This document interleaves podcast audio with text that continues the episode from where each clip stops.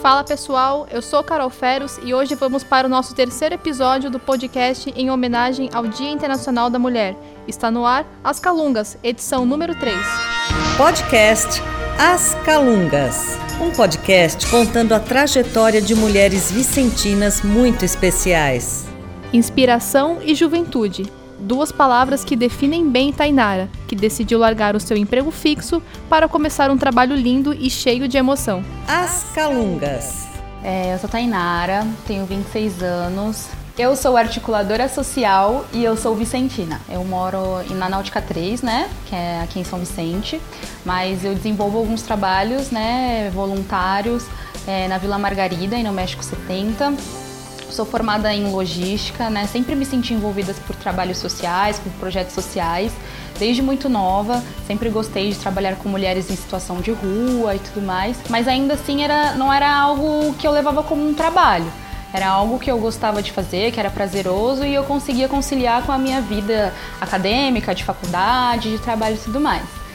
Até que há mais ou menos dois anos atrás, é, eu estava trabalhando numa empresa bem bacana, é, trabalhava como auxiliar administrativa, tinha um salário fixo ali todos os meses. Também sempre conciliei esse trabalho né, no escritório com o mundo da moda, que eu também sempre gostei muito, então já fiz trabalho como modelos, né, desenvolvi um projeto com crianças né, na Vila Margarida e no México 70, dando aula de passarela para as meninas na comunidade, mas isso ainda era hobby, não era trabalho. E mais ou menos dois anos atrás, em 2019, é, eu resolvi pedir demissão do meu trabalho e para me dedicar totalmente a esses projetos que hoje em dia né, é a ONG que eu junto ao meu companheiro Denner temos, que chama Instituto Família Chegados e que virou assim não só um hobby, mas a minha vida, o meu propósito de vida. Nossa, foi muito doloroso assim, foi um processo de aprendizado muito grande que eu ensaiei acho que durante um ano que eu ia pedir demissão do meu trabalho para o meu chefe. Era um lugar que eu adorava trabalhar, adorava as pessoas, mas é, eu via as horas passando ali onde eu tava e eu não me sentia útil pro mundo. Eu ficava pensando assim, tipo, o que, que eu tô fazendo aqui? Esse lugar não é o lugar que eu quero é, estar. Eu tava lá, mas às vezes eu ficava resolvendo coisas de fora. E até que eu conheci o Guerreiro Sem Armas, que é um curso que eu fiz, um curso internacional para lideranças comunitárias. E nesse curso eu pude ver que as pessoas elas conseguem viver através dos trabalhos sociais. Hoje em dia a gente tem diversos apoios aí, né? É, editais que a gente escreve e participa e tudo mais. Então esse processo de ter pedido demissão foi primeiro interno, né? Porque era algo que para mim era impossível. Como assim? Eu pobre vou pedir demissão de um trabalho, né? Geralmente nossos pais falam: ó, oh, você tem um trabalho, você segura ele aí até onde não der mais porque, né, você já tá sortuda na vida de ter conseguido um trabalho. Então, primeiro foi eu ter que entender isso internamente, de que era possível, de que eu poderia fazer isso sim, que eu tenho uma vida só e que eu vou viver essa vida do melhor jeito possível. E a segunda parte mais difícil foi a parte de convencer os meus pais, né? Precisou ir a professora Márcia, uma professora é, que me deu aula um dia e uma vez eu dei uma palestra até na escola e a gente se conheceu e aí ela falou: "Não, eu vou lá conversar com seus pais, eu vou pedir para eles te darem um voto de confiança". E eles me deram um prazo de seis meses. Eles falaram assim: "Ó, você vai sair do trabalho, mas você tem seis meses para mostrar pra gente que você consegue aí se virar sozinha, que você vai conseguir se virar". Eu não sabia o que ia acontecer nos próximos seis meses, mas eu fui com a cara e com a coragem e agora já fazem dois anos e assim tudo tá dando certo desde então. E eu não consigo me imaginar hoje fazendo outra coisa. Mas eu acho que o que me motiva é ver a transformação na vida das pessoas. Eu acredito muito na educação e acredito que a educação é o meio mais é, ver, verdadeiro das pessoas conseguirem alcançar os seus sonhos.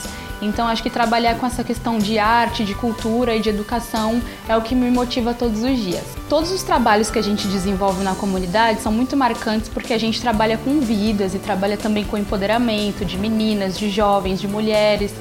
Mas eu acho que os desfiles que a gente organiza na quebrada assim são muito bacanas, porque a gente não tem apoio assim institucional de fora. Então tudo que a gente faz é no poder da colaboração, dos vizinhos. Então a passarela é sempre feita de pallet, é, a gente não tem uma iluminação muito bacana, então as pessoas começam a colocar as, as luzes das motos para iluminar a passarela para as crianças. E sempre é um momento muito especial. Então acho que todos os desfiles que a gente já fez, assim, ali na Vila Margarida do México 70, todos são muito especiais para mim e sempre tem algo assim que é marcante. Hoje eu acho que é o que eu represento é, através do meu trabalho. Eu me sinto é, uma mulher né, que, que, que trabalha na periferia, que é exemplo para outras meninas, né? Eu acho que através do meu trabalho eu consigo mostrar para elas que existem outras possibilidades de vida. Então não só através do mundo da moda, que é o que eu tento, né, que é o que eu levo para elas, mas essa questão de passarela, de fotografia, mas essa questão também de trabalhar com propósito de vida, da gente acreditar nos nossos sonhos, né? Eu não posso dizer que hoje eu sou rica, né, que eu tenho uma vida super ultra mega confortável, né? Eu já sei lá, já tive um, um salário fixo, hoje em dia já não é mais assim, mas eu acho que os ganhos são outros, né? Eu consigo ver outras mulheres se desenvolvendo, consigo potencializar outras mulheres através da minha história de vida. Então eu acho que hoje o meu trabalho significa assim tudo que eu tenho. O meu sonho atual hoje, é, a gente lá no Chegados, a gente ainda não tem um lugar fixo onde a gente consiga desenvolver os nossos trabalhos, né?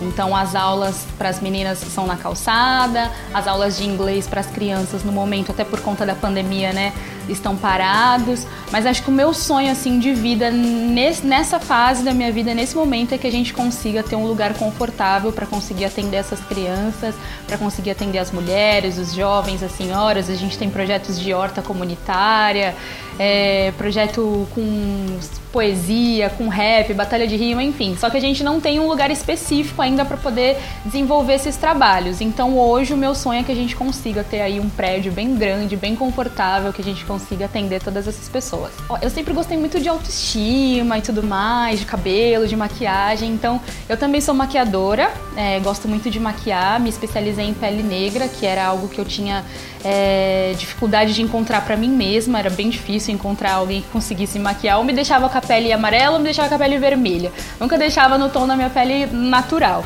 Então, acho que um dos hobbies que eu mais gosto é maquiar, não só me maquiar, mas maquiar outras pessoas também. E coisas da vida, assim, de andar de bicicleta, adoro praia, adoro a natureza, amo morar em São Vicente. Ser mulher é carregar o mundo nas costas, é dar conta de tudo. Ah, eu acho que a melhor parte de ser mulher é saber contornar situações. É, hora a gente tá brava, hora a gente tá feliz, hora a gente tá nervosa e hora a gente tá muito alegre e espontânea. Eu acho que tudo isso no mesmo dia. a mulher que mais me inspira hoje é minha mãe. Nós mulheres, é, todas nós temos algo em comum, assim, tem dia que a gente acorda dona do mundo e tem dia que a gente acorda se olhando no espelho e se sentindo tipo um lixo. e eu acho que isso acontece com todas as mulheres. Mas eu acho que a gente também tem o poder de ser muito resiliente e de cada dia, assim, quando a gente acorda e olha no espelho e sente que a gente não tá bem, que a gente não tá feliz, a gente pode lembrar também das mulheres que estão à nossa volta e que venceram muitas coisas para nós estarmos hoje onde nós estamos. Então, se elas fizeram por nós, que nós sejamos as mulheres que vamos fazer coisas para outras mulheres do futuro. Isso foi um pouco da trajetória da Tainara, que usou a sua intuição como um novo caminho a ser seguido. E amanhã você confere o nosso último episódio, que vai contar a trajetória de uma mulher já conhecida da casa. O podcast As Calungas é uma produção da Rádio Primeira, agora no YouTube e também nos aplicativos de podcast. Apresentação: Carolina Feros. Redação: Guilherme Sibílio. Produção: Marcos Machado. Direção: Mara Prado. Você curtiu podcast As Calungas? Realização Rádio Primeira e Prefeitura Municipal de São Vicente.